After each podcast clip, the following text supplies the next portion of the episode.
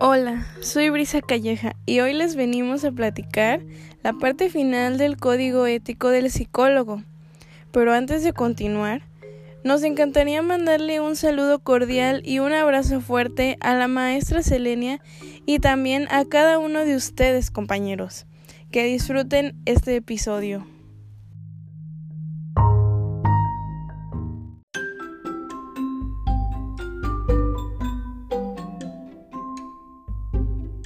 El día de hoy vamos a revisar el capítulo 4, titulado De las relaciones que establece el psicólogo. El primer tema se llama relación de autoridad y para comenzar dice, Dado que los juicios y acciones profesionales y científicos del psicólogo pueden afectar las vidas de sus pacientes, estudiantes, empleados y otros con quienes trabaje, el psicólogo se mantiene alerta y en guardia contra factores personales, financieros, sociales, organizacionales o políticos que puedan conducir al uso indebido de su influencia. También el psicólogo no explota o engaña a personas sobre las que ejerce autoridad de supervisión, evaluación u otra, tales como estudiantes, empleados y clientes o pacientes. Al igual que el psicólogo hace esfuerzos por contestar las preguntas de los usuarios de sus servicios y evitar malentendidos aparentes acerca de los servicios que ofrece, siempre utilizando un lenguaje razonablemente entendible. El psicólogo toma las medidas razonables para proteger en forma apropiada los derechos y el bienestar de los participantes humanos, otras personas afectadas por la investigación y el bienestar de los sujetos animales. Al conducir una investigación, el psicólogo debe recolectar los datos mediante un diseño de investigación apropiado y también debe proporcionar la oportunidad a los participantes de la investigación para obtener información apropiada acerca de la naturaleza, resultados y conclusiones de la investigación. Continuando con el tema del uso de sujetos animales, el psicólogo que conduce investigación que incluye animales trata a estos de manera humanitaria. El psicólogo adquiere, cuida, utiliza y elimina los animales cumpliendo las normas profesionales, las leyes y regulaciones federales, estatales y locales actuales, y las normas profesionales. El psicólogo supervisa todos los procedimientos que incluyan animales y es responsable de asegurar su comodidad, salud y tratamiento humanitario. También se asegura de que todos los individuos que usen animales bajo su supervisión hayan recibido adiestramiento en los métodos de investigación y en el cuidado, el mantenimiento y operación o manipulación de las especies utilizadas en grado apropiado a su participación. Y finalmente, el psicólogo hace esfuerzos razonables para minimizar la incomodidad, infección, enfermedad y dolor de los sujetos animales.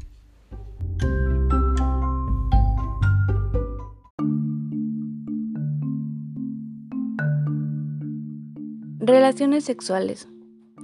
Artículo 93.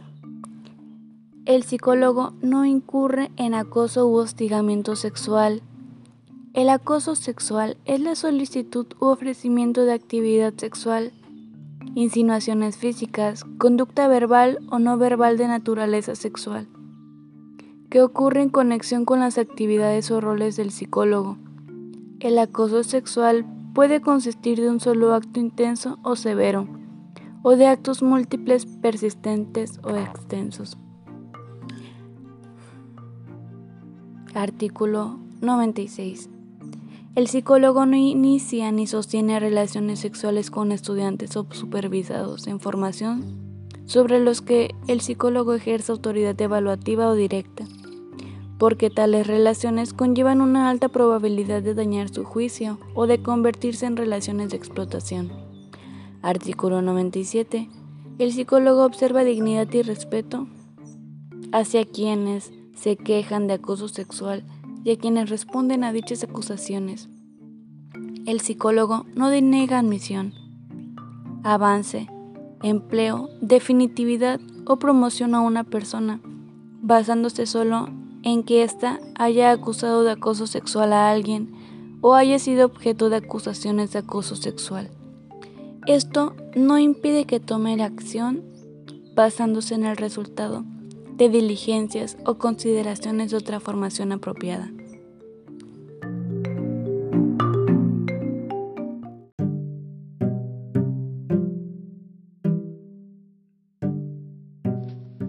Hola a todos, les habla Silvia Mazadiego y el día de hoy les hablaré sobre las relaciones económicas. Artículo número 98. Tan pronto como sea posible en una relación científica o profesional, el psicólogo y el paciente, cliente u otros receptores apropiados de servicios psicológicos alcanzarán un acuerdo especificando la compensación y la forma de pago. El pago de los honorarios del perito en psicología forense se encuentra regulado en el Código de Procedimientos Civiles de cada entidad federativa. Artículo número 99. El psicólogo discute con sus clientes o pacientes, tan oportunamente como sea posible, en la relación terapéutica.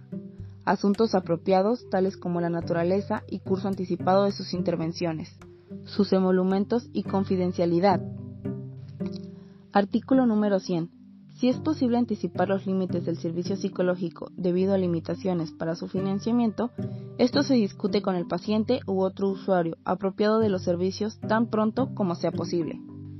Artículo número 101. Si el paciente, cliente u otro receptor de los servicios no paga por estos según lo acordado, y si el psicólogo desea recurrir a agencias de cobranza o medidas legales para cobrar sus honorarios, el psicólogo primero informará a la persona que tomará esas medidas y proporcionará a ésta una oportunidad para pagar. Y por último, artículo número 102.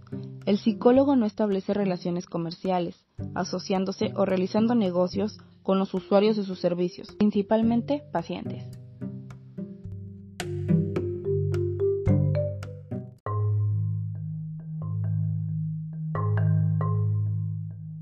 Hola, muy buenos días. Les saluda Fernanda Rodríguez, alumna del séptimo semestre de la licenciatura en Psicología Educativa y hoy les voy a hablar sobre las relaciones con colegas y otros profesionales. Artículo 103. Cuando sea indicado y profesionalmente apropiado, el psicólogo coopera con otros profesionales para servir a sus pacientes o clientes efectiva y apropiadamente. Artículo 104.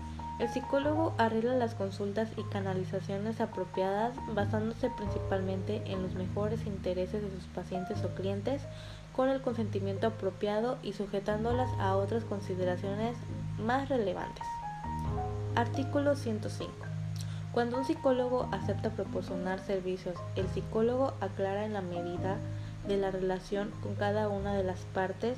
Esta aclaración incluye el papel que desempeña tal como terapeuta, consultor organizacional, diagnosticista o psicólogo pericial, los usos probables de los servicios proporcionados o de la información obtenida.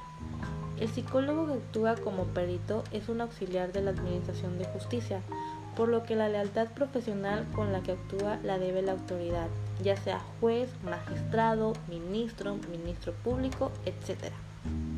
Artículo 106. Si existe un riesgo previsible de que se llame al psicólogo a jugar roles conflictivos debido a la involucración de un tercero, el psicólogo aclara la naturaleza y la dirección de sus responsabilidades y mantiene informada de manera apropiada a todas las partes que conformen y puedan desarrollar los asuntos que puedan resolver la situación de acuerdo con este código ético.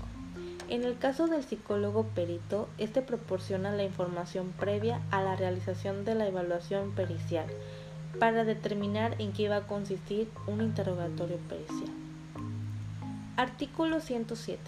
Cuando un psicólogo paga, recibe pagos o divide honorarios con otros profesionales diferentes a aquellos propios de una relación empleador-empleado, el pago a cada uno se hace con base en los servicios clínicos, de consulta, administrativos u otros. Artículo 108. Al decidir si se ofrece o no servicios a personas que ya se encuentran recibiendo servicios de salud mental en otro sitio. El psicólogo considera cuidadosamente los aspectos relativos al tratamiento y su potencial para el bienestar de su paciente o cliente. Artículo 109. El psicólogo tiene la obligación de informar de los posibles riesgos a los usuarios o terceros que reciban servicios psicológicos de personas no psicólogas que ejercen actividades propias de la psicología. Artículo 110. El psicólogo advierte violaciones éticas por parte de colegas y a las instancias profesionales, gubernamentales y legales de arbitraje. Artículo 111. El psicólogo mantiene relaciones de respeto a la dignidad de sus colegas psicólogos. Se abstiene de hacer declaraciones difamatorias que minusvalúen su persona, su trabajo y un buen nombre de la psicología. Artículo 112. El psicólogo muestra una buena imagen de la psicología y de los psicólogos promoviendo la calidad científica y profesional de la psicología.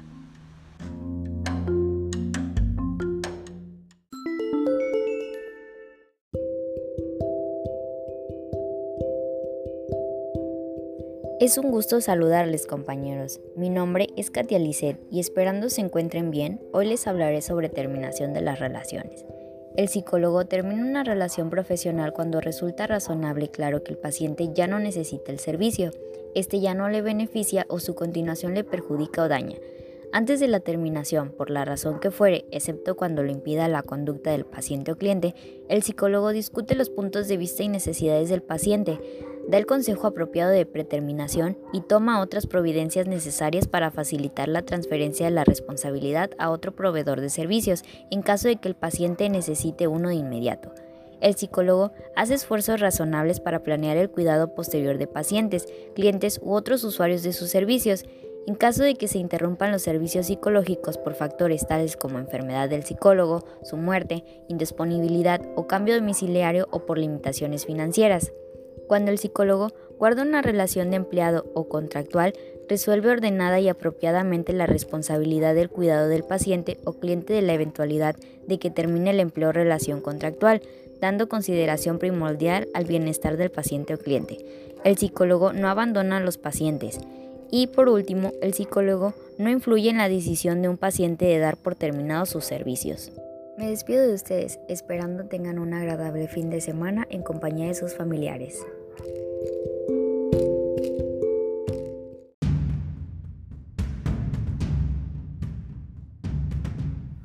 Hola, buenas tardes compañeros.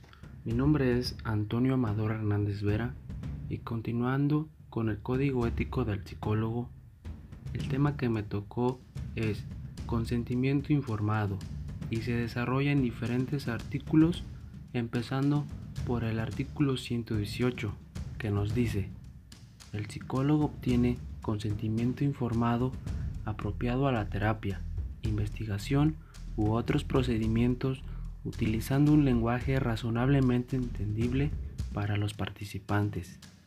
El contenido del consentimiento informado variará dependiendo de muchas circunstancias. Sin embargo, el consentimiento informado generalmente supone que la persona posee la capacidad para consentir. Artículo 120. El psicólogo explica a las personas legalmente incapaces de consentir informadamente acerca de las intervenciones propuestas de manera conmensurable a las capacidades psicológicas de estas personas. Busca su asentimiento para esas intervenciones y considera las preferencias y mejores intereses de tales personas. Artículo 121. El psicólogo obtiene permiso de las y los pacientes, clientes, sujetos de investigación, estudiantes y supervisados para el registro o grabación electrónica de sesiones o entrevistas. Artículo 122. El psicólogo que realiza una investigación o estudio bajo cualquier circunstancia obtiene consentimiento informado de los participantes. El psicólogo utiliza lenguaje que sea razonablemente entendible para los participantes en la investigación. Artículo 123. Cuando el psicólogo conduce una investigación de estudios con estudiantes o subordinados, tiene especial cuidado protegiendo a los participantes prospectivos de las consecuencias adversas que pueden acarrear el declinar o retirarse de la investigación. Artículo 124. En los casos en los que las personas sean menores de edad o incapaces legalmente de dar su consentimiento informado, el psicólogo, no obstante, proporciona una explicación apropiada, obtiene el asentamiento del participante y obtiene permiso apropiado de una persona autorizada legalmente. Esto sería todo de mi parte. Continuamos.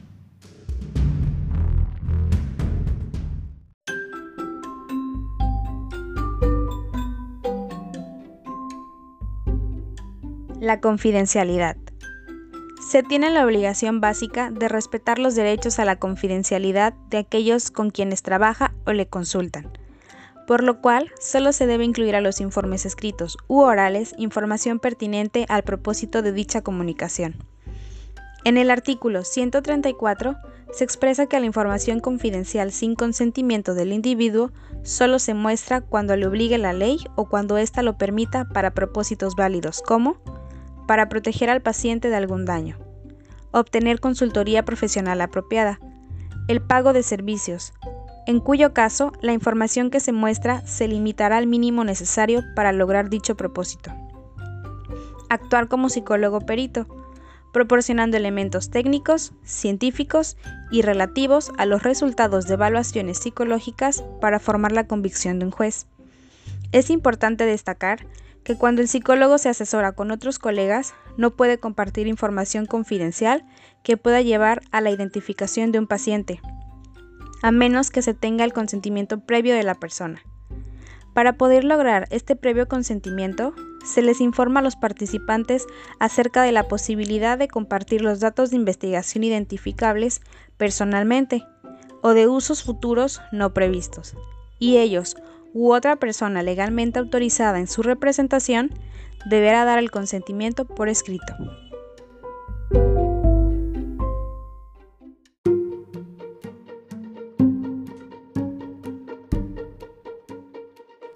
Relación con la sociedad y la humanidad.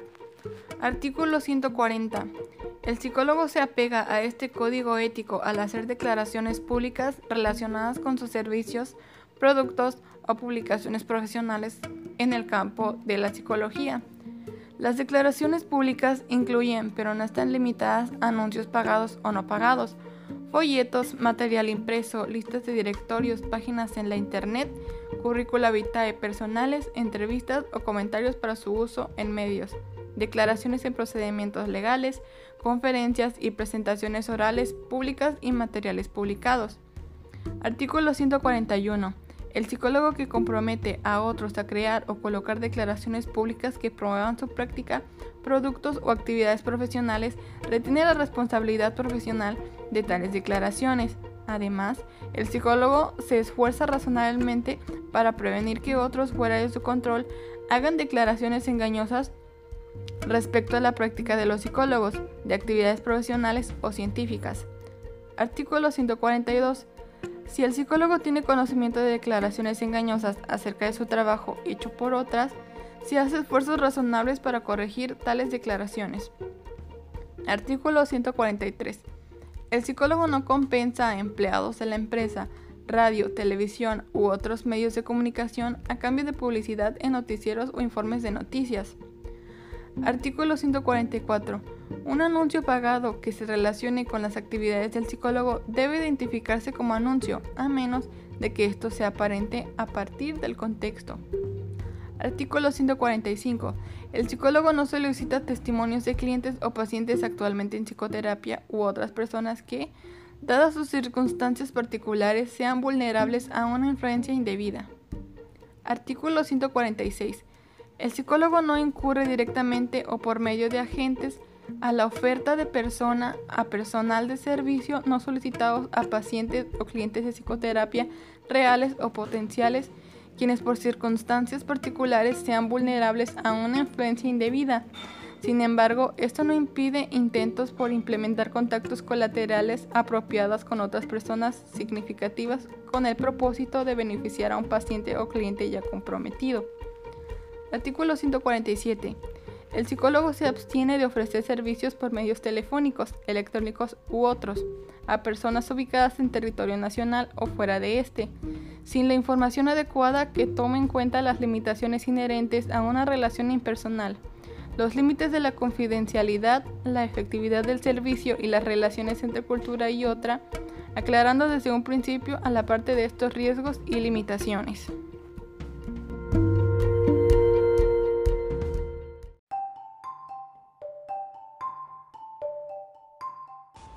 Es fin.